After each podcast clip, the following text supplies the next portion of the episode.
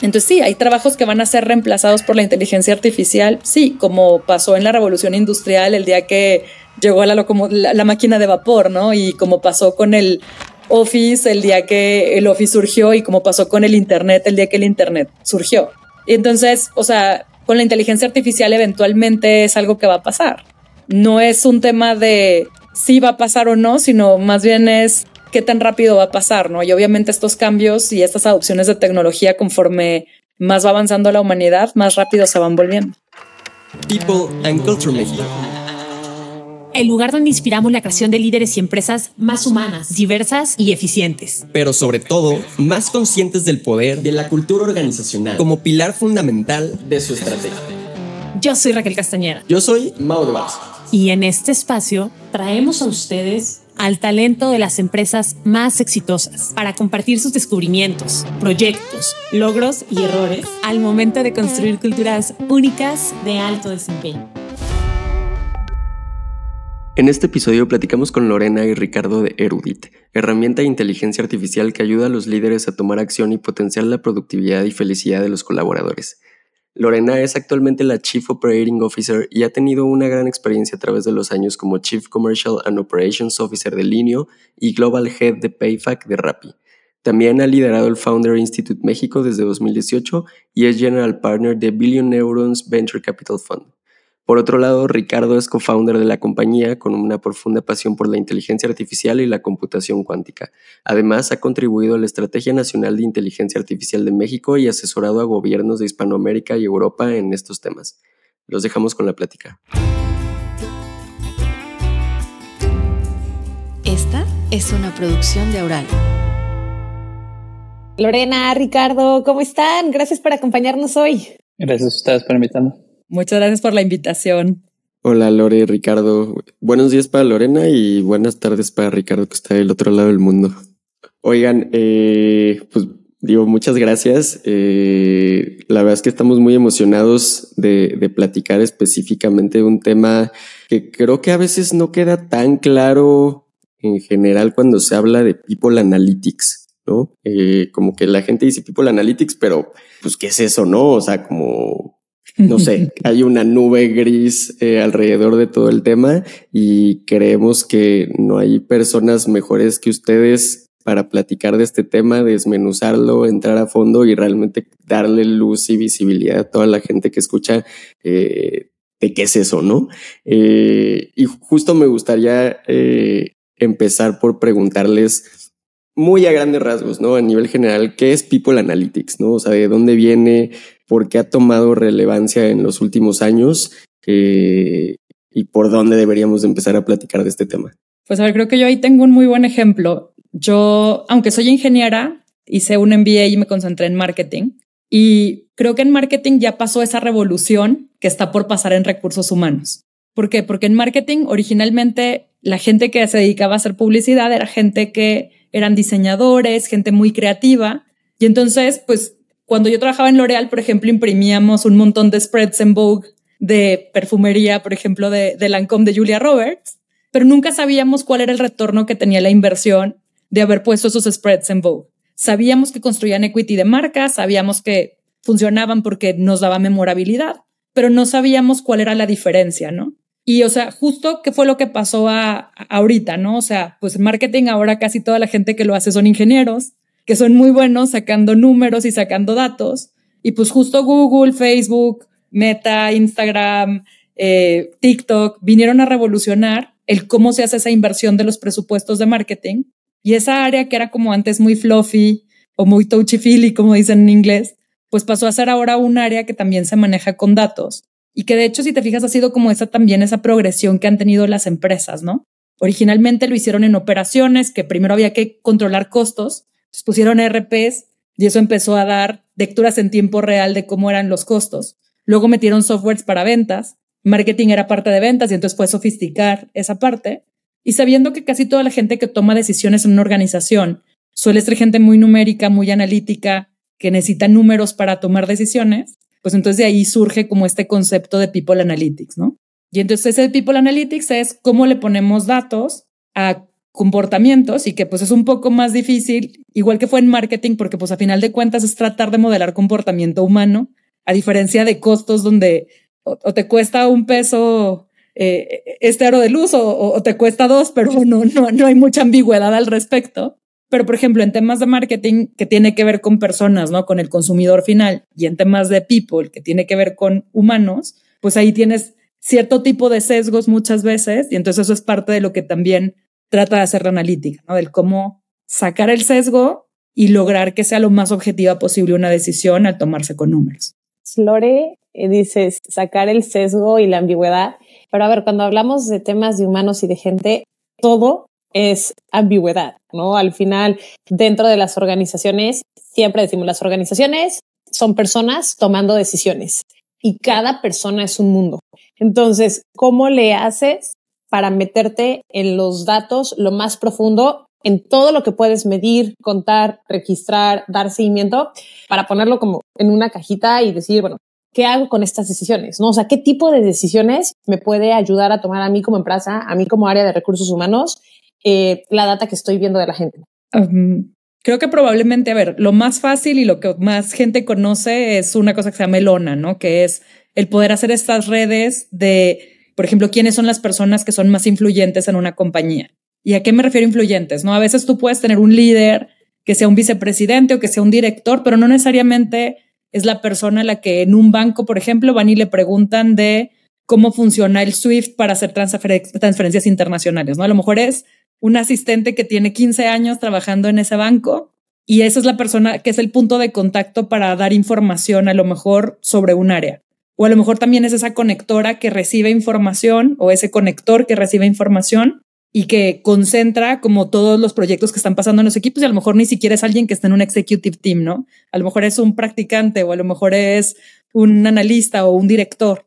Y entonces, pues esa es como una de las primeras derivadas, ¿no? La segunda derivada, pues obviamente fue el empezar a meter sistemas de recursos humanos como Worky o como Runa o como eh, o, más sofisticados, ¿no? Que corran en SAP eh, y que justo te dan pues como esta analítica de, ah, ¿cuánto tiene de tiempo de casa esta persona? ¿No? Ah, pues tiene dos años en la organización o en qué equipo está y entonces que tengas algo de corte sobre en qué equipo está o, o cuándo han sido promovidos o no promovidos. Puedes tener otros cortes luego de performance reviews, ¿no? De cómo les fue y en qué cuadrantes terminaron de sus performance reviews. Y luego pues tenías como todo este tema de que ponían encuestas, ¿no? Para hacer mediciones de clima, para ver cómo estaba la organización. Y justo pues lo que estamos haciendo en Eruditis es revolucionar esa parte, ¿no? Y es cómo pasamos de una fotografía a un video y cómo pasamos de tener datos de las personas una vez al año o dos veces al año con una encuesta a tener datos de las personas en tiempo real todos los días. Oye, Lorena, Ricardo, a ver, a lo mejor la pregunta va a ser muy general o muy simple, ¿no? Pero ¿por qué es importante, por qué, por qué debería ser importante que las empresas comiencen o sigan midiendo este tipo de cosas?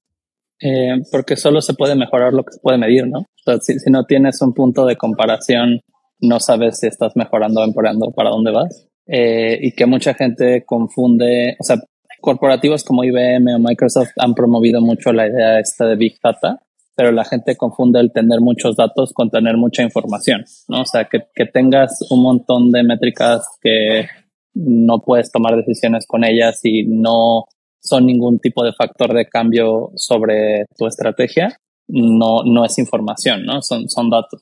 Eh, y luego la parte de People Analytics es añadirle una capa más que es la capa de inteligencia, ¿no? Es decir, que mejores con lo que estás midiendo. Entonces, eh, tú primero tienes que definir qué es lo que vas a medir y por qué, ¿no? O sea, dónde encaja eso en tu estrategia y cómo se refleja eso en performance, por ejemplo, o cómo se refleja eso en alguna lista del informe financiero.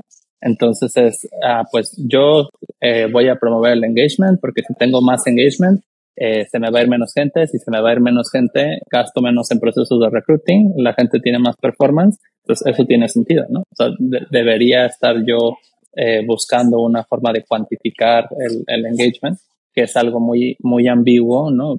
pobremente definido. O sea, también es muy importante las definiciones operacionales, ¿no? Cada, cada empresa tiene un entendimiento diferente de cada una de las métricas y por eso es bien importante tener como una definición operable o operacional, ¿no? Donde realmente tengas algo tangible, ¿no? Que, que estés midiendo. Por ejemplo, cuántas veces asisten a eventos, cuántas veces van a comidas eh, con eh, gente del trabajo por gusto y no porque tengan que, ¿no? Este, cuántas veces solicitan un one-on-one con su jefe. O en nuestro caso, que literalmente estamos midiendo toda la mega ambigüedad de cosas y variedad de cosas que hay en los mensajes de las personas, ¿no? Eh, entonces, yo creo que lo más importante es poder tomar decisiones estratégicas y poder calcular el impacto de esas decisiones en tu estrategia. Ahorita hablaban del uso de inteligencia artificial, ¿no? Que es lo que hacen en Erudit y queremos irnos para allá poquito, pero regresándonos un pasito, hablando de cultura, porque bueno, pues este podcast es de cultura, me encantaría que a lo mejor como que nos dieran un, un ejemplo de cómo el uso de la información puede beneficiar directamente a la cultura por el diseño de la estrategia o por la calibración de la estrategia, ya sea anticipándose a un problema o a lo mejor resolviendo un problema. Hablemos como de algo muy, muy tangible que a lo mejor les haya tocado ver recientemente. A ver, creo que ahí te puedo poner tres ejemplos. Uno, desde algo muy simple, ¿no? Por ejemplo, una fintech en América Latina con una operación en Argentina eh, cambió sus oficinas de lugar y entonces los empleados no se sentían cómodos con este cambio de espacio físico. Entonces, algo que les hubiera tomado sondeos o que tenían el presentimiento de que a lo mejor algo no estaba bien porque la gente se quejaba en el pasillo, a poder tener un número en tiempo real que dice 80% de los colaboradores no están satisfechos con este cambio. Y o sea, de ese 80, ojo, 30% se quiere ir de la compañía por este cambio de espacio físico. Y entonces, o sea, eso realmente te hace salir de cuándo es radio pasillo cuando era este esta sensación que como que la gente se está quejando porque como que no les está gustando la nueva oficina, a sí, sí es un problema y es un problema de esta orden de magnitud y sobre todo tenemos el problema en estos equipos y esa es la razón por la que tenemos el problema, ¿no? O sea, mucho del problema es porque no hay transporte muy efectivo para llegar hasta allá, público, y entonces a lo mejor parte de la solución es, si no logran regresar a, a la zona de su antigua oficina, es como el, ok, ¿cómo hacemos para llevar y traer a la gente relativamente eficientemente de sus casas a la oficina? Otro tipo de casos de uso, por ejemplo, en prevención es desde cosas que a lo mejor no te das cuenta, donde a lo mejor en una de las compañías, por ejemplo, tenía un problema en operaciones en género. Las mujeres no estaban muy satisfechas en operaciones en un equipo y, y, o sea, los hombres parecían estar bien y, o sea, eso justo parte de lo que delató fue un caso de acoso.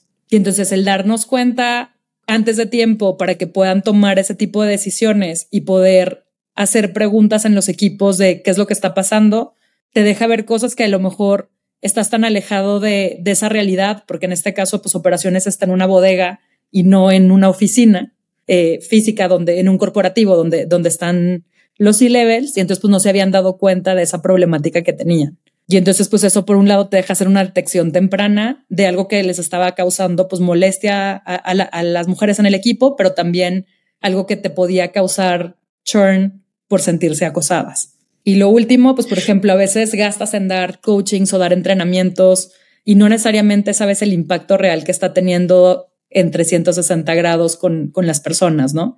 Y entonces justo hemos descubierto el también cómo puede ser usada la herramienta para coachar de forma más efectiva a los líderes pero también que los líderes lo reciban de una forma más abierta, ¿no? Porque aquí no hubo ningún humano que tiene mala hazaña contra alguien, es un, robot que procesó esa información y que no sabe nada sobre ti, que no tiene ningún sesgo sobre ti. Y es que creo que justo, eh, digo, me gustaba lo, que decía Ricardo, de, pues puede ser mucha información eh, o mucha data, pero no realmente inteligencia e información, ¿no? O sea, lo que entiendo de estos casos es partir desde un punto en que mientras mejor esté la persona y mejor puede significar muchas cosas y ser diferente para cada persona, pero mientras mejor esté una persona para poder potenciar su trabajo y mejor hacer el trabajo, eh, pues mejor para la empresa, ¿no? Y entonces es traducir no solo sacar data, pues a lo güey, sino cómo puedo asegurarme que la persona está en la mejor situación para dar lo mejor de sí, ¿no? Y que se puede traducir en miles de cosas, ¿no? Eh, creo que así lo entiendo, es de donde parten y además, eh, bueno, ya, ya, ya ahorita nos platican un poco que también queremos entrar ahí de cómo la inteligencia artificial puede entrar en esos temas, ¿no? pero, pero antes de entrarle a la inteligencia artificial, em, yo, yo cuando pienso en People Analytics, lo veo en, en dos ángulos, ¿no? Uno, la información que de cajón sé que necesito, como tú dices, Ricardo, estar viendo constantemente, porque si no lo mides, no lo mejoras, ¿no? Entonces hay ciertos valores que las organizaciones debemos estar viendo todo el tiempo. Y a lo mejor el otro ángulo es, híjole, tengo una hipótesis, tengo un problema, a dónde me tengo que meter y a dónde le tengo que rascar para entender qué es lo que está pasando, ¿no? Y, y, es como los, los dos ángulos que yo utilizo. Me gustaría preguntarles y que ustedes, que son los expertos, a la gente que nos escucha, les digan, ¿cuál es la información que del primer ángulo todas las empresas de cajón deberían de estar viendo? O sea, eh, ahorita hablábamos de las encuestas, ¿no? Que de repente alguien manda cada año o el famoso NPS. Creo que ustedes tienen una postura pues bastante innovadora, una, una vista bastante innovadora de ese tipo de, de, de métricas, ¿no? Un poco más tradicionales, pero ¿en dónde ustedes empezarían a medir y traquear información de manera constante para generar insights de valor para las organizaciones? Es que estaría bien cool eh, que hubiera algo llamado People Science, ¿no? O sea, porque realmente es fácil aplicar el método científico a, administrar personas, ¿no? O sea, porque eh, a menos de que seas como completamente antisocial, te das cuenta, ¿no? De, o sea, vas a la oficina o hablas con la gente, conforme pasas tiempo con las personas, o sea, somos seres humanos, es imposible que un ser humano habiendo pasado determinado número de horas con las mismas personas, no llegue a tener algún tipo de lazo positivo o negativo con las personas. Entonces, siempre estás observando, ¿no?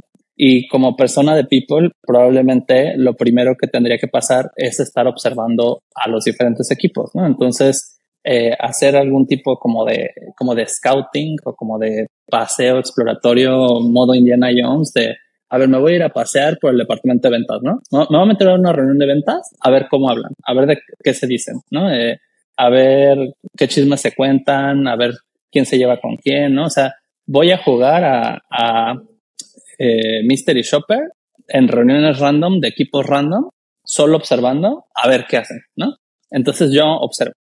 Y después de observar una o dos semanas me doy cuenta que ventas no se lleva con marketing, ¿no? Y que específicamente el líder de ventas no se lleva con el nuevo de marketing. Entonces, ¿por qué? ¿No? O sea, y me puedo formular una hipótesis. No se llevan porque él es generación X y él es generación Z. Entonces, él quiere que vaya al grano y que le diga qué es lo que se tiene que hacer y le dé un número duro y el otro quiere estar ahí generando relación y este, haciendo bromas y contando cada quien su vida y el otro quiere que ya, ¿no? Que salgamos de la reunión en 15 minutos.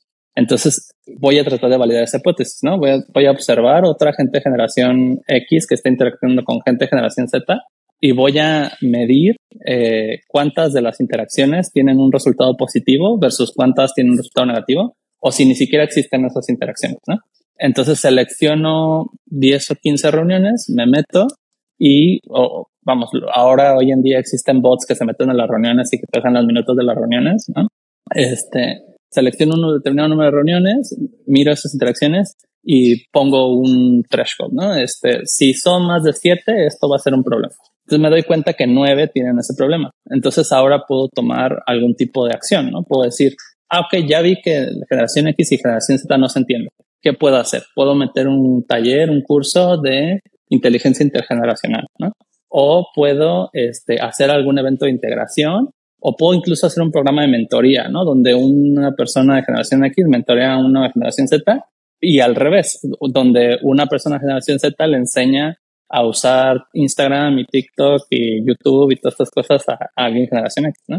Entonces, me puedo yo inventar una serie de programas e ir midiendo las acciones, ¿no? A lo mejor divido en tres grupos y digo, en, en un grupo voy a aplicar mentorías, en otro grupo voy a aplicar eventos de integración y en otro grupo voy a aplicar el taller veo cuál me funciona mejor y lo propago por el resto de la empresa. Y apliqué el método científico de FUAFA en, en hacer más felices a las personas que al final resulta en un impacto en dinero, ¿no? al final las empresas no somos eh, ONGs ni caridades, ¿no? O sea, la, métrica final de una empresa es cuánto dinero estás haciendo y qué tan eficientemente lo estás haciendo, ¿no? Y la mejor manera de hacer eso es hacer a las personas muy felices de hacer lo que están haciendo. Está súper, súper interesante, eh, Ricardo, como lo ves, aplicado el método científico para hacer management de gente. Y creo que en el mundo ideal, pues debería de ser así, ¿no? Al final, eh, sería increíble que una persona de People pudiera estar siempre presente en las sesiones, en las interacciones, anotando, viendo cuáles son los problemas, qué pasan y registrar esa información y procesarla. Por supuesto, a qué hora podemos hacer eso, ¿no? Y creo que ahí es justo, justo, justo donde entra una propuesta como Erudit. Y ahora sí nos encantaría preguntarles qué hacen, de dónde nacen. Ahora tú te quieres aventar el qué hacen y yo el de dónde nacen. Cuéntale de dónde nacen. Tú, fuiste el papá de todo esto. Tú fuiste este chamaco. sí. No, pues este Alejandro es un crack. O sea, Alejandro, mi socio, este es, es un genio, muchachón aparte de una excelente persona. Este, yo llegué originalmente trabajando para él, o sea, me mudé de, México a España, pues para tener una vida más tranquila, no, no preocuparme por la seguridad, este, pues estar en un ambiente donde mi tiempo se vaya en pensar en mi negocio y no en si me van a matar por hacer un negocio. Entonces, este, pues me fui a trabajar para él eh, y luego pues ya nos hicimos amigos, o sea, él es ingeniero de caminos, eh, que sería como un ingeniero civil, este, y aparte, él quería estudiar psicología, pero pues no había tanto dinero, tanto trabajo, entonces hizo las dos carreras al mismo tiempo y se graduó tanto de psicología como de ingeniería de caminos, ¿no? Entonces, a los dos pues, nos interesa en general mucho las teorías de la personalidad, por qué la gente es como es, eh, por, por qué ser así, no de otra forma, si es un impulso innato ser como eres o, o si se va formando por la cultura de tus interacciones con las personas, eh, si te vas volviendo como las personas te rodeas, qué tanto, si puedes realmente escoger a tus amigos o si atraes a la gente que es como tú. O sea, como todo ese tipo de observaciones e hipótesis sobre la naturaleza de las relaciones personales. ¿no?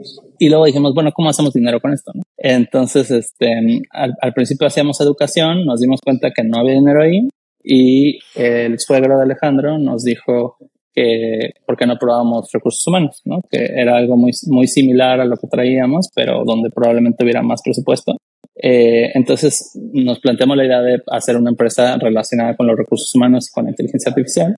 Eh, estuvimos prototipando y observando diferentes cosas. Eh, hicimos, ah, pues, ¿qué tal si medimos eh, la, calidad de ventas, ¿no? Cómo trata la gente de ventas a los leads y medimos cómo se sienten y, si hay alguna correlación entre cómo se siente la gente con la persona que le está vendiendo y cerrar una venta, ¿no? Entonces hicimos un producto por eso. Ah, ¿por qué no damos entrenamiento? Vamos a ver eh, cómo podemos medir las habilidades que necesita cada persona según cómo está el mercado en LinkedIn. Hacemos un scraper en LinkedIn y medimos eh, todas las habilidades que, que, se están moviendo en el mercado y la gente que está contratando y por cuándo la están contratando y hacemos programas de desarrollo. Hicimos un prototipo de eso. Al final de tres o cuatro prototipos de áreas completamente diferentes, nos dimos cuenta que el tema central eran las emociones, o sea, cómo la gente se sentía respecto a sí mismo, respecto a sí mismo en su trabajo, respecto a su trabajo, respecto a sus compañeros, a sí mismo en el contexto de sus compañeros, en cuanto a su jefe, y que al final muchos de los problemas laborales y de las ineficiencias laborales tenían que ver con malas vibras y no tanto con que estuviera mala definición de la tarea, que, ¿sabes? Ay, no, sé cómo lo voy a hacer con este cuate, me queda súper mal. Ay, no, lo voy a hacer siete días más tarde para que me siga presionando porque ya me que me esté presionando, o sea, eh, la gente hace berrinches, o sea, entonces nos dimos cuenta que había que hacer algo ahí. Empezamos con una perspectiva más psicológica, o sea, como tratar de medir este, la depresión y la ansiedad y cosas. Y nos dimos cuenta que la gente no quería un producto tan denso, ¿no? Tan, tan, tan intenso, tan privado. Este, entonces nos fuimos como a algo más business, ¿no? Como a ver cómo, cómo medimos algo que, que, impacte más a negocio. Y terminamos haciendo burnout, engagement y turnover, que son como las, las métricas principales este, que, que están como justo en medio entre la parte más psicológica y la parte business. Eh, y hasta ahora creo que ha funcionado. O sea, muchísima gente hace encuestas de engagement y el burnout es uno de los problemas principales de, de las empresas, sobre todo empresas de alta performance. Eh, y esto es, estamos intentando hacer una solución que sin tener que estarte metiendo todas las reuniones y sin tener que estar haciendo one-on-ones con la gente, puedas tener una, un video, como dijo Lore, de, de tus métricas, ¿no? O sea, y puedas observar en tiempo real cómo se está moviendo el engagement y el burnout en, tu empresa.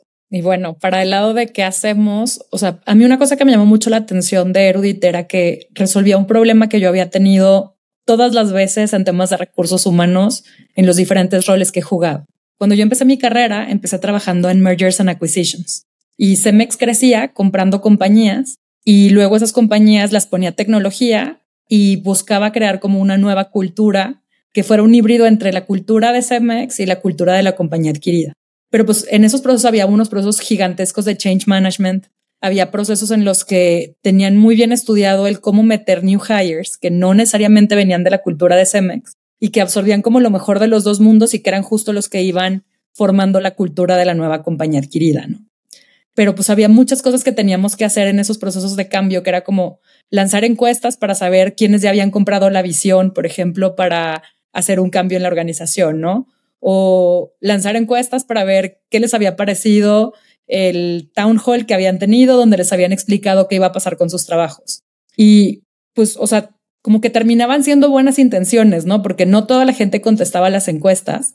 Aparte que era súper tardado crear las encuestas y luego que llegaran a los equipos y luego ya para cuando los analizábamos ya había pasado el cambio organizacional para el que habíamos lanzado la encuesta porque teníamos que movernos muy rápido.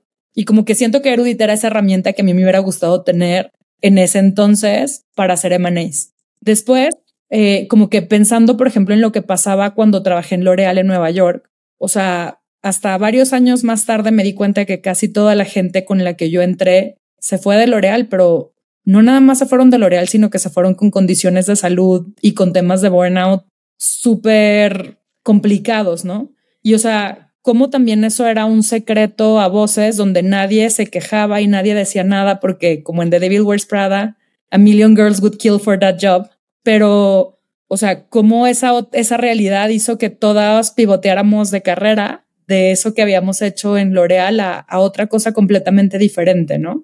Y en el mundo startup en el que estás cambiando todo tan rápido, ¿no? Que, o sea, incluso hasta el organigrama es como, es súper difícil mantenerlo actualizado porque alguien se fue y fusionaste los puestos o hiciste un pivote de un producto nuevo y de repente ese producto funciona súper bien y agarra un montón de tracción y entonces necesitas meterle más gente que originalmente era prestada y entonces ya se convierte en business as usual.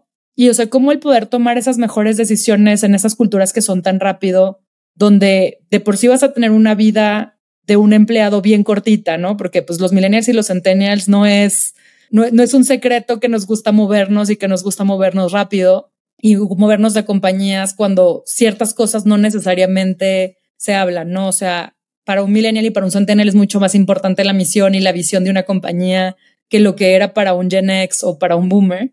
Y, o sea, cómo el poder mantener ese pulso de los 12 o 24 meses que la persona está en organización para que realmente pueda tener la mejor contribución y que si le puedes extender ese tiempo de 12 o 24 meses a 36 o 48, cómo la contribución también de, de esa persona puede subir. Y, o sea, justo eso es en lo que se enfoca Erudit, ¿no? En poderte, por un lado, dar métricas preventivas, en darte cuenta cómo están los equipos, métricas correctivas, como esto que platicábamos hace ratito de qué había pasado con algunas de las decisiones, e incluso, o sea, cosas para ir pensando con ciertos equipos, ¿no? O sea, por ejemplo, todos sabemos que los equipos de call centers tienen un montón de churn porque son, son por un lado, trabajos muy estresantes, por otro lado, eh, pues tienen como este tema de cómo son los horarios en los que tienen que trabajar. Las personas que hacen este trabajo pues suelen ser chavitos que están estudiando la prepa o la carrera y, o sea, los salarios también son bien bajos. Entonces sabemos que por un peso más, muchas veces eso hace que la gente se vaya a la siguiente compañía de al lado, ¿no? Y entonces el poder ver cuáles son los equipos en los que traes más problemas, dónde van a rotar, el saber, por ejemplo, hay ciertas compañías, ¿no? En las startups normalmente pues el engagement suele ser muy alto, aunque el burnout también suele ser muy alto porque pues siempre estás dependiendo de la próxima ronda de financiamiento y de lograr el resultado para lograr esa ronda, ¿no? Y entonces el ir mostrando esas partes, pero también el ir mostrando cómo pueden interactuar generaciones de boomers y de millennials en el workplace para que puedan seguir creciendo las compañías y que tengan estas continuidades operativas que pues hemos visto en algunas de las compañías que les afectó la crisis hace una década, ya más de una década, y que de pronto se quedaron sin esta capa de en medio en las organizaciones, ¿no? Entonces no tienen mucho de dónde promover. ¿Y cómo lo hacen, Lore Ricardo? ¿Cómo Erudit se mete a este nivel y me encantó lo que, como abriste, Ricardo, explicando mucho del origen, de, explicando mucho de los orígenes de, del problema, ¿no? O sea, hablamos muchas veces de la estrategia y la alineación y la comunicación y te vas al fondo y estamos hablando de cómo se siente la gente consigo mismos, o sea, autoestima, chismes, dramas y berrinches, ¿no? O sea, al final, ¿cómo nos alcanzamos a meter a ese nivel para desde ahí generar, generar iniciativas o cambio? ¿Cómo lo hace Erudito? Que sí, hay gente bien tóxica, o sea, pero que ella solita, pobrecita, no, no se da cuenta, ¿no? O sea, eh, están, el, el tema con los seres humanos es que hacemos un sistema de creencias conforme vamos creciendo, ¿no? Y es, es un sistema, o sea, se sostiene creencias sobre otra, ¿no? A veces está una creencia ahí medio eh, zafadita, medio flojilla, pero de repente llega otra que la pachurra y ya se queda como ahí fija, ¿no? Pero como que se quiere escapar, pero no del todo. Eh, y vamos absorbiendo creencias de otras personas, de nuestros papás, vamos viviendo experiencias que modifican ese sistema. Eh, tenemos crisis, ¿no? Que es cuando el sistema recibe un golpe que le, hace un crack así a, a, la mitad y entonces ya no tienes que volver a reensamblar tu sistema para poder procesar esta nueva creencia. Eh, entonces, todos esos sistemas de creencias se reflejan, quieras o no, eh, en el lenguaje, porque al final eh, el lenguaje es una colección de contratos, ¿no? O sea, cada palabra que decimos todos los días es un contrato que alguien hizo en algún momento como sociedad, ¿no? Entonces, desde los primeros humanos en África que dijeron, ah, pues esta cosa va a ser eh, uga vaga y este, ¿te parece? ¿No? O sea, y se trataban de entender y era uga vaga, uga vaga, así pues uga vaga y se quedó en ese lenguaje, ¿no? O sea, todas las conquistas, los matrimonios, todos esos contratos y creencias se han ido absorbiendo y, heredando a lo largo de, la vida y ya no estamos ni siquiera eh, conscientes de, de, dónde provienen todos esos contratos, pero los seguimos, ¿no? Y esos contratos al final tienen una carga psicológica, o sea, el lenguaje de las personas, ¿no? El, por ejemplo, la palabra te extraño, ¿no? O sea, la palabra, eh, eh, por ejemplo, en España se dice mucho te echo de menos, ¿no? O sea, como eras algo más y ahora eres menos de lo que eras, ¿no? Entonces, o sea, o, yo tenía algo más y ahora tengo menos, ¿no? Es como, y te dice la perspectiva de la cultura respecto a cómo es echar en falta a alguien, ¿no? O sea, y tienes como muchas maneras de expresar la misma idea en teoría en diferentes idiomas, pero cada cultura eh, lo, lo, ve a, la misma acción o a, a la misma situación de muchas perspectivas distintas, ¿no? Y, y, eso se extiende a las personas. Y las palabras que cada persona escoge para expresarse, si una persona dice muchas groserías, si una persona dice muchas frases de alguien más, si cita gente, si cita a su abuelita, si este, es muy enredada al hablar, si te habla directo, si primero te dice para qué y luego por qué y luego cómo, ¿no? todo eso te habla de, de la estructura del sistema de creencias de la gente y de, todos estos contratos que ha absorbido a lo largo de su vida. Eh, entonces, quieras o no, siempre te estás expresando y siempre te estás expresando de maneras muy silenciosas, pero que lo dicen todo en cada palabra que escribes. ¿no? Entonces, lo que nosotros hacemos es tomar todas esas palabras que escribes y tratar de entender cuál es tu sistema de creencias de todas esas palabras sin violar tu privacidad, ¿no? O sea, sin, sin, sin que nos interese cómo te llaman, ni cuántos años tienes, ni si eres hombre o mujer, si eres este, judío, cristiano, musulmán, o sea, eh, sin, sin meternos en nada personal, saber qué, qué persona eres y cómo interactúas con las demás personas y al final cómo eso compone un equipo, ¿no? Y, y al, al, líder lo que le entregamos es un resumen de todas esas interacciones del equipo y de todas esas ideas y creencias que se expresaron en el equipo correlacionadas con una métrica que sea accionable.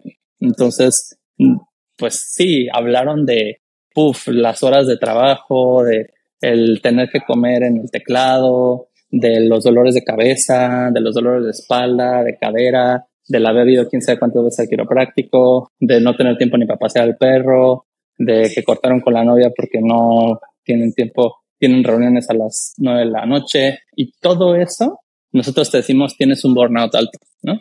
tomamos toda esa complejidad de, del ser y del ser humano y consciente eh, y, te ponemos un numerito. Te resumimos toda una persona en un numerito. Mencionas burnout como una métrica que pueden poner con toda esta conversación. ¿Qué otros indicadores de cultura, de bienestar, de engagement, ustedes alcanzan a medir con esta, pues, esta metodología, ¿no? Que tienen de tomar el lenguaje y traducirlo en sentimientos, burnout, ¿qué más pueden alcanzar a medir? Pues tenemos más de 39 métricas ya parametrizadas en Erudit. Eh, estos tipos de métricas que tenemos, pues obviamente te van diciendo diferentes parámetros sobre la organización, ¿no? O sea, ¿A qué me refiero con diferentes parámetros? Puedes tener, por ejemplo, engagement, puedes tener burnout o turnover, pero también puedes tener alineación, autonomía, satisfacción, el ambiente físico, eh, qué tan meaningful es el trabajo que hacen las personas. Esto que contaba Richie de cómo son las relaciones entre los pares, de si son como relaciones forzadas o son relaciones auténticas, cuál es la satisfacción que tienen con el empleo, el reward and recognition que tienen. Eh, no sé, ayúdame, Richo, con más métricas. Sí, en general, mucho de relaciones, ¿no? O sea, de qué también la gente se relaciona con la carga de trabajo, si tiene la carga de trabajo correcta o está, eh, porque también la gente se deprime cuando no está, eh, cuando no tiene retos, ¿no? O sea, eh, digo, mucha gente dice, ay, bueno, no tengo tanto trabajo, voy a calentar la silla, ver Netflix, ¿no? Pero eso eventualmente, si es una persona que tiene algún tipo de aspiración en la vida, te termina deprimiendo, ¿no? Entonces puede estar divertido una o dos semanas, pero si no tienes la carga de trabajo correcta, eh, pues te afecta. Y al revés, o sea, si tienes demasiado trabajo, pues también te afecta. Al final todo es balance, ¿no? Entonces, eh, medimos eso, o sea, también con tu jefe. Si te llevas demasiado bien con tu jefe, puede ser un problema porque pueden desarrollar una relación amorosa, porque pueden desarrollar una relación de padre-hijo, porque pueden desarrollar una relación de frenemies, o sea, hay tantas interacciones que puede tener una persona con su jefe que lo ideal es, pues, sí, ¿no? Que tengas, que, que se conozcan, que se saluden, que se cuenten cosas, que sea cordial, pero sin perder los límites, ¿no? Y sin decir, es que cómo me vas a despedir, pero si somos amigos, ¿no? O sea, ¿cuántas veces nos hemos ido de fiesta juntos y, y, cómo es que me despides, ¿no? Esto es una tradición, o sea, es como, no, bro, o sea, eh, una cosa es que me caigas bien y otra cosa es que estés haciendo mal tu trabajo y no puedes hacer tu trabajo mal nada más porque me caigas bien. Entonces, este, pues todas esas complejidades eh, las ponemos en un numerito. Esa es, es la magia, ¿no? O sea, mm, sería muy complicado para una persona entender todas esas relaciones que existen, con, tanto con la carga laboral como con el jefe, como con los otros eh, compañeros, como con cómo te ves a ti mismo, ¿no? el típico síndrome del impostor, o sea, hay tantas variantes de, tantas relaciones y al final nosotros hacemos todo el crunching de todos los datos y te lo ponemos en, un número ti. Oye, Ricardo Lore, ¿y cómo ven la tendencia allá afuera? Por un lado, eh, las empresas que tanto se acercan a este tipo eh, de herramientas que ustedes están proveyendo, eh, qué tanto lo quieren, qué tanto es como, no, yo no necesito eso, eh, o sí, pero para después. Y también por otro lado, ¿cuál es la tendencia general de este tipo de herramientas? ¿No? O sea, cada vez más a que sea un tema analítico, muy técnico. Dios, se, escucha raro, pero creo que lo entiendo, ¿no? O sea, tratar, de reducir como todas las relaciones a un número. A lo mejor alguien puede decir como de, eh, espérate, yo no soy un número, ¿no? O sea, pero entiendo, entiendo el trasfondo claramente. Eh, entonces, por un lado, ¿qué tanto las empresas ya se están acercando más a realmente darle importancia a esto? ¿Y qué otro tipo de cosas eh, han visto que están saliendo a lo mejor pues en las últimas semanas y meses está muy de moda todo el tema de AI, ¿no? Y cada día salen cosas nuevas. Eh, ¿Hacia dónde va este tema de People Analytics? Yo creo que hay dos o tres circunstancias que hacen que una compañía se acerque o no a hacer este tipo de investigación y de tener este tipo de datos, ¿no? En lugares donde las fuerzas de trabajo están escaseando cada día más, por ejemplo, en Monterrey con todos los temas de la fábrica de Tesla, se está volviendo un problema realmente grande para las compañías retener al talento y atraer al talento. Entonces, justo un gran market fit que tenemos es en compañías regias. Eh, segunda cosa es, obvio, también el qué tan transparente te gusta ser como organización y qué tan al centro pones realmente a la gente, ¿no? Cuánto de eso es el discurso y cuánto es la realidad. Por ejemplo, hay quien voltea y dice, ay, no, yo ahorita ya hago mucho esfuerzo porque salir peinado en la foto para que me den el best place to work, pero realmente es como amenazan a los empleados para que contesten bien la encuesta porque de eso depende su bono y no les importa para nada a la gente, ¿no? Entonces, o sea, ese tipo de, de, organizaciones, pues no necesariamente tienen hoy el problema, ni el problema de talento, ni, el, ni un problema que quieran resolver con respecto al talento. Entonces, obviamente, esos van a ser los laggards en adoptar este tipo de, de herramientas y, y no solo estas herramientas porque tengan inteligencia artificial, sino incluso herramientas tradicionales de encuestas, porque pues tienes encuestas que de repente son vallas para que los empleados digan a todo que sí, que digan que todo está muy bien y vamos a echarle chanel a la popó del elefante que tapamos con un tapete, ¿no? Eh, pero por otro lado, tienes como este tema es que siempre da miedo de la inteligencia artificial, ¿no? Que volteamos y decimos, híjole, ¿será que esto se va a volver como Robocop, que el robot se va a volver loco y nos va a matar a todos y nos va a sustituir a todos y nos va a volver un número? Y la realidad es que, a ver, la inteligencia artificial yo la veo como algo que está aquí para ayudarnos. Y a lo mejor algunos de ustedes son muy jóvenes para acordarse de cuando hubo que aprender a usar el mail o a usar el Internet o a usar el Office para hacer el trabajo. Pero pues antes, por ejemplo, piensan en cómo pasaba que hicieran unas filminas en una organización, ¿no? O sea, compraban acetatos, hacían dibujitos a mano o hacían en la computadora y luego imprimían esos acetatos y era lo que se ponía en un proyector. Y pues hoy es un PowerPoint que hacemos en media hora y te wingas cualquier cosa para hacer el trabajo. Y ese tiempo que nos ahorramos y esos diseñadores que hacían antes esas diapositivas hoy hacen otros trabajos. Es inteligencia artificial, sí, como pasó en la revolución industrial el día que llegó la, la, la máquina de vapor, ¿no? Y como pasó con el Office el día que el Office surgió y como pasó con el Internet el día que el Internet surgió. Y o sea, a lo mejor hace 20 años nos preguntábamos si estabas o no en el Internet y era como, ay, me llegó un mail y hasta brincabas por el mundo porque te había llegado un mail y ahora a veces pues rezamos porque no nos llegue un mail y que nos podamos realmente desconectar en el mundo de, que usemos el Internet, ¿no? Pero ya no nos preguntamos si estamos usando o no el Internet, o sea, ya está en los aviones, nos quejamos cuando no hay Wi-Fi porque es un derecho humano tener Internet. Y entonces, o sea, con la inteligencia artificial eventualmente es algo que va a pasar. No es un tema de si va a pasar o no, sino más bien es qué tan rápido va a pasar, ¿no? Y obviamente estos cambios y estas adopciones de tecnología conforme más va avanzando la humanidad, más rápido se van volviendo. Laure, comentas que las empresas que normalmente buscan este tipo de, de soluciones, otras alternativas, pues son las empresas que ponen a las personas en el centro, ¿no? O sea, son las que ya hay un interés genuino de resolver un problema o de prevenir un problema o simplemente entender cómo podemos ir construyendo mejores empresas para la gente, ¿no? Eh, creo que hay una tendencia en que la mayoría de las empresas están yendo hacia allá, a lo mejor más por necesidad, por competitividad, pero al final estamos yendo hacia allá y eso es lo bueno, ¿no?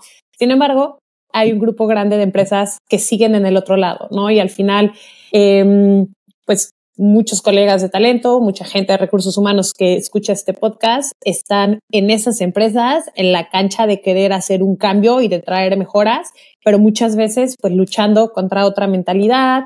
¿Cómo, cómo ustedes recomiendan a estas personas abordar este tema y decir, a ver, ve con el área de finanzas, ve con el equipo ejecutivo, de verdad, o sea, Mau y yo que platicamos con, con gente de talento todo el tiempo, hay una frustración tremenda de decir, pareciera que es imposible muchas veces comunicar porque esto tiene un impacto en el negocio. O sea, además de porque es lo correcto, además del tema de cultura, además del tema de retención, pero un, impacto directo en los números. ¿Cómo ustedes recomiendan a las empresas romper esa barrera y hablar en un lenguaje de negocios financiero para poder atraer pues más y mejores prácticas de, de este tipo. A ver, yo creo que ahí hay tres pasos, ¿no? O sea, uno, si les interesa tener Erudit, tenemos una prueba gratis, entonces nos pueden contactar y darles una prueba gratis, entonces no tienen que pasar por finanzas ni por ninguno de esos equipos para poder empezar a mostrar esos datos y esos resultados. Lo segundo es que típicamente el área de recursos humanos le pasaba justo eso que platicábamos al principio del tema de marketing, ¿no? Como no hay mucha información, entonces esas situaciones como lo que platicábamos de la oficina de Argentina de, de uno de los, de los clientes, eh, pues se volvía como este gut feeling del radiopasillo de, pues yo creo que la regamos en cambiar la oficina del lugar, ¿no?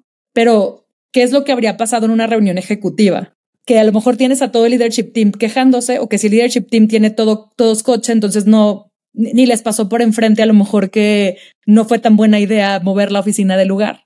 Y entonces nada más es como que alguien va a llegar y va a decir, ah, hay un radio pasillo que no les gustó que nos cambiáramos de oficina. Acá es justo el voltear y darles datos. Y o sea, lo que nosotros estamos buscando es empoderar a los equipos de recursos humanos para que puedan mostrar estos datos. Y así como cuando el de operaciones llega y dice, necesito poner SAP porque estamos perdiendo un montón de dinero por no controlar el inventario. Mirad, todo esto es más o menos lo que tengo calculado que es la merma o todo esto es lo que tengo calculado que es inventario que anda perdido, ¿no? O por ejemplo, poner tiqueteras como Zendesk para manejar customer service. Ah, pues, o sea, cómo la satisfacción de los clientes está impactando a que tengan un churn en las ventas, ¿no? Y acá es la misma historia, ¿no? Cómo la falta de gestión o la falta de información sobre la gestión está haciendo que tengas equipos que no sean tan productivos, equipos que estén demasiado quemados porque tengan una carga de trabajo muy alta. Millennials y centennials que no se quieran quedar porque no creen en la misión o en la visión de la compañía. Líderes que no están inspirando al equipo y entonces que no tienen ese engagement y ese alignment con la dirección que están marcando reward recognition, por ejemplo, que a lo mejor no estamos haciendo, ¿no? A lo mejor a veces los sueldos son altos, pero a la gente le gusta sentirse reconocida y a veces son esos pequeños actos de fulanito, muchas gracias por tu contribución, hizo toda la diferencia en que cerráramos este deal con compañía X. El celebrar esos logros, ¿no? Que muchas veces también cuando estamos en startups se nos olvidan. Y también, o sea, no forzar los cambios. Eso es, creo que es lo más importante, o sea, porque eh, entre si alguien no quiere cambiar, entre más la presiones para cambiar, más resistencia te pone, ¿no? Entonces, eh, cuando no puedes cambiar a la piedra, haces algo, ¿sabes? Le das la vuelta, te pasas alrededor o haces un hoyo o lo saltas, ¿sabes?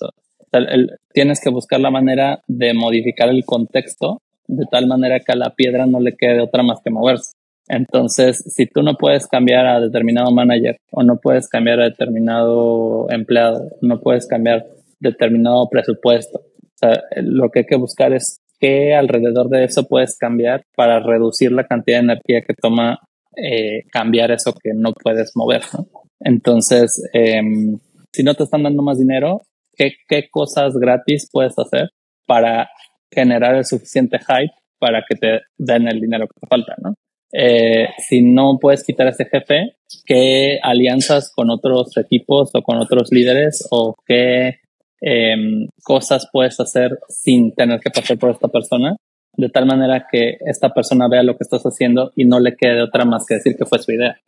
Y decir, ah, sí, sí, no, no, este equipo que hicieron fulanito y su amigo, no, no, no, eso yo les dije que lo hicieron. O sea, entonces, eh, generalmente la gente le cuesta mucho trabajo imaginar entonces, eh, vender ideas es lo más difícil del mundo. O sea, y, por eso es bien importante vender cosas que ya estén hechas, aunque sean una versión súper básica, pero que la, la, otra persona no se tenga que imaginar nada y que lo único que tenga que decir es sí o no. Y ese sí tenga el menor riesgo posible para su trabajo, su reputación, su presupuesto. O sea, eh, al final quieres entregar algo que ya esté hecho con el menor riesgo posible y que lo único que hay que hacer es decir sí o no. Y eh, esa es la manera en que logras el cambio. Toma mucha energía que tome muy poquita energía cambiar, ¿no? O sea, eh, tienes, tienes que crear como un paquete de cambio con meterle mucha, mucho pensamiento, mucha acción a, a, generar como esa situación y, y, ya que creaste la situación, ya nada más le haces y ya, ¿no? Y cambias. El problema es que la gente quiere cambiar con aire, o sea, quiere cambiar con ideas, quiere cambiar sin resultados, quiere cambiar con muchísimo dinero, con muchísimo riesgo. Nadie te va a decir que sí, es a menos de que sea un venture capital o a menos de que sea un early bird por naturaleza o un director de innovación. O sea, a menos de que estés con una persona que naturalmente ya está abierta a, sí, claro, te doy 5 mil dólares y haz un, una prueba de concepto sea, eh, si, si, si, no estás en una empresa que naturalmente es así o con un equipo que naturalmente es así, entonces te queda hacer la chamba a ti, ¿no? Y, y, y tener pruebas, tener algo hecho con, con, resultados, aunque sea muy sencillo, aunque sea un prototipo con 10 personas que te costó 5 pesos, pusiste todo tu bolsa, eh, pero que sea real, que sea medible, que no tenga riesgo y, y que, que, que, lo único que tenga que hacer el otro es decir, sí, sí, ándale, hazlo. ¿Cuánto necesitas? 300 dólares. Ok, ahí está 300 dólares. Me encanta este. Nada más acá, Iba a decir que, que me encanta este último punto, Ricardo, porque creo que las áreas de talento, naturalmente por, a lo mejor por, por los perfiles, ¿no? Que mayormente están en estos equipos, eh, tienden a ser un poco más a, a, la perfección, ¿no? O sea, diseñar el programa completo, el programa robusto, aquí está desde el 0 al 100, nos vamos a ir corriendo y ya te resolví toda la ecuación hasta el final. Y es verdad que cuando presentas algo dices, esto es muy complejo y naturalmente hay, hay un rechazo, ¿no? Me gustó cómo lo pusiste, toma mucho tiempo diseñar algo que va a tomar poco tiempo de implementar y creo que pues es el, el approach que deberíamos de tomar un poco más, ¿no? En, en, en el área de, de talento, el empezar simple y simplificarlo para todos con prueba de concepto, con algo que después se puede iterar y no tratar de resolver la ecuación compleja al 100 desde el principio. O sea, creo que naturalmente, de nuevo, los equipos de People tienden a llegar así, con la propuesta, con los formatos, con los templates. Y al final, creo que la realidad es que mucha gente pues, no le gustan estos temas, ¿no? Y más que decir, ay, qué emoción siento por resolver, es como muy complicado. Nos vamos al siguiente punto. Y que aparte, a ver, un líder siempre va a voltear y te va a preguntar cuánto revenue más y cuánto costo menos me vas a traer con esto que estás haciendo, ¿no? Y muchas veces es como, ah, necesitamos un software para poder ver que, que los empleados vinieron a trabajar. Es como, eh, ¿y eso cuánto me va a subir el revenue? Y me va a subir los costos, ¿cómo? Totalmente. Si pudieran cambiar una sola cosa de cómo trabajan todas las empresas, ¿qué cambiarían? Una nada más. Pues para mí tomar decisiones con datos, ¿no? Y que así como empezamos a entrenarnos a tomar decisiones con datos en otras áreas del negocio, que sean la gran mayoría de las decisiones con datos, incluyendo las decisiones de personas. Yo, el tratar a la gente como adultos. O sea, hay mucho, yo creo que la mayor toxicidad de, de ciertos líderes es tratar a, a, su equipo como si fueran niños chiquitos, que ya sea sobreprotegerlos o querer educarlos o querer cambiarlos o eh, o decirles cómo hacer las cosas. O sea, tienes que recordar que estás trabajando con una persona que está escogiendo, o sea, sí, todos tenemos que trabajar para comer, ¿no? Pero esa persona podría estar en cualquier otra empresa. O sea, eh, estamos en un mercado laboral globalizado donde ya todo el mundo puede trabajar remoto o la mayor parte de las profesiones basadas en servicios de información pueden trabajar de manera remota y para otros lugares y al final, pues si buscas lo suficiente, encuentras un trabajo, a menos de que sea algo súper poco calificado, ¿no? Y, y, que haya exceso de gente. Pero generalmente esa persona está escogiendo estar ahí, ¿no? O sea, eh, sobre todo en, en, en, este mundito startup, eh, pues hay gente que podría estar en un super corporativo y se está metiendo ahí justo porque no quería la vida que tenía en ese corporativo, ¿no? O al revés, estuvo en una startup, se dio cuenta que es horrible la inestabilidad y no saber si va a quebrar mañana y que no habían valorado lo suficiente la vida de Godines y calentar tu tamal y entonces este eh, entonces sí, eso, de tamales no me he comido un tamal cinco años no me he comido un tamal. Este mm. No, pero este, eso, o sea, que la, las personas están ahí porque quieren, no porque tengan que, hasta cierta medida, por supuesto, eh, que obviamente no van a tolerar ciertas cosas a menos de que no tengan autoestima y que pues saben lo que tienen que hacer, ¿no? O sea, todo el mundo sabe que tienen ese pendiente que hacer, todo el mundo sabe que tienen esas metas, OKRs, el Gantt, la gente sabe lo que tiene que hacer, cuándo lo tiene que hacer, las consecuencias de no hacerlo, ¿no? O sea, y, y no, no hay ninguna necesidad de, estar encima de la gente. Oye, ya me lo vas a entregar. Oye, ya está el reporte. Oye, no se olvide que el reporte tiene que estar a 5, ¿eh? O sea, la gente lo sabe. Escoge hacerse tonta, sí. Escoge ver TikTok también. Tenemos muchos problemas con la poco spam de atención que tiene generación Z también. O sea, pero al final, si la gente quiere conservar su empleo, aunque sea por el miedo de quedarse sin chamba, lo va a hacer. Tomar decisiones con datos y tratar a la gente como adultos me encanta. Gracias, Lorena. Gracias, Ricardo, por la charla. Muchas gracias por, por todo lo que están construyendo también en Erudit y, ojalá cada, cada vez eh, más empresas volteen a verlos eh, para realmente crear espacios donde la gente pueda dar el máximo de sí, eh, estando feliz, estando realmente donde quiere estar y, y, no nada más sufriendo y un trabajo, un, un, día más de trabajo, ¿no? Gracias a ustedes por el espacio y por la conversación. Gracias por tenernos. Comparte este podcast y ayúdanos a crear culturas únicas y empresas más humanas. Búscanos en todas las redes sociales como People and Culture México y no olvides seguirnos. Esta es una producción de Aural.